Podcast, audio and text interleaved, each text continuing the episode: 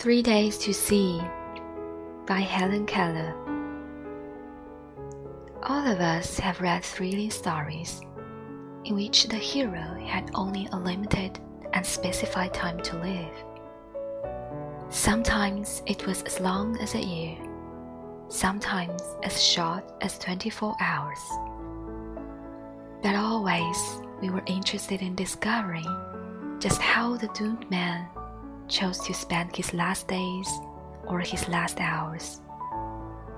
I speak, of course, of free men who have a choice, not condemned criminals whose sphere of activities is strictly delimited. Such stories set us thinking, wondering what we should do under similar circumstances. What events, what experiences, what associations should we crowd into those last hours as mortal beings? What happiness should we find in reviewing the past? What regrets? Sometimes I have thought it would be an excellent rule to live each day as if we should die tomorrow. Such an attitude would emphasize sharply the values of life. We should live each day with a gentleness, a vigor, and a keenness of appreciation which are often lost when time stretches before us in a constant panorama of more days and months and years to come. There are those, of course, who would adopt the Epicurean motto of eat, drink, and be merry. But most people would be chastened by the certainty of impending death. In stories, the doomed hero is usually saved at the last minute by some stroke of fortune. But almost always, his sense of values is changed. He becomes more appreciative of the meaning of life and its permanent spiritual values. It has often been noted that those who live or have lived in the shadow of death bring a mellow sweetness to everything they do. Most of us, however, take life for granted. We know that one day we must die, but usually we picture that day as far in the future. When we are in buoyant health, death is all but unimaginable. We seldom think of it. The days stretch out in an endless vista. So we go about our petty tasks, hardly aware of our listless attitude toward life.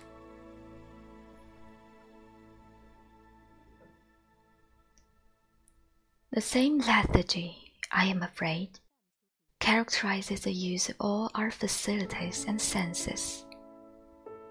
Only the deaf appreciate hearing. Only the blind realize the manifold blessings that lie in sight.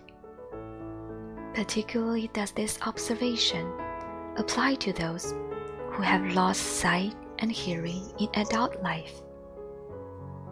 But those who have never suffered impairment of sight or hearing seldom make the fullest use of these blessed faculties. Their eyes and ears taking all sights and sounds hazily, without concentration and with little appreciation. It is the same old story of not being grateful for what we have until we lose it, of not being conscious of health until we are ill.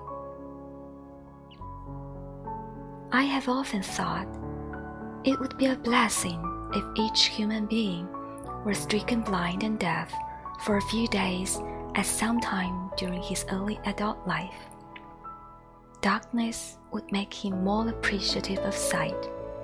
Silence would teach him the joys of sound. Now and then, I have tested my seeing friends to discover what they see. Recently, I was visited by a very good friend who had just returned from a long walk in the woods. And I asked her what she had observed. Nothing in particular, she replied.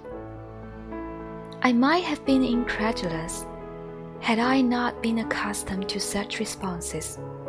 For long ago, I became convinced that the seeing people see little. How is it possible, I asked myself, to walk for an hour through the woods and see nothing worthy of note?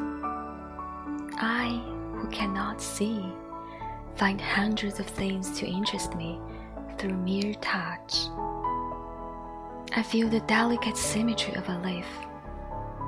I pass my hands lovingly about the smooth skin of a silver birch or the rough, shaggy bark of a pine. In spring, I touch the branches of trees hopefully in search of a bud, the first sign of awakening nature after her winter's sleep. I feel the delightful, velvety texture of a flower and discover its remarkable convolutions. And something of the miracle of nature is revealed to me. Occasionally, if I'm very fortunate, I place my hand gently on a small tree and feel the happy quiver of a bird in full song. I am delighted to have the cool waters of a brook rush through my open fingers. To me, a lush carpet of pine needles or spongy grass is more welcome than the most luxurious Persian rug. To me, the pageant of seasons is a thrilling and unending drama, the action of which streams through my fingertips. At times, my heart cries out with longing to see all these things. If I can get so much pleasure from mere touch, how much more beauty must be revealed by sight? Yet, those who have eyes apparently see little. The panorama of color and action which fills the world is taken for granted. It is human, perhaps, to appreciate little that which we have and to long for that which we have not.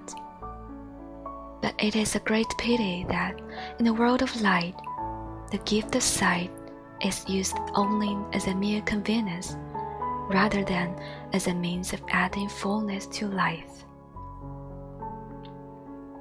If I were the president of a university, I should establish a compulsory course in how to use your eyes.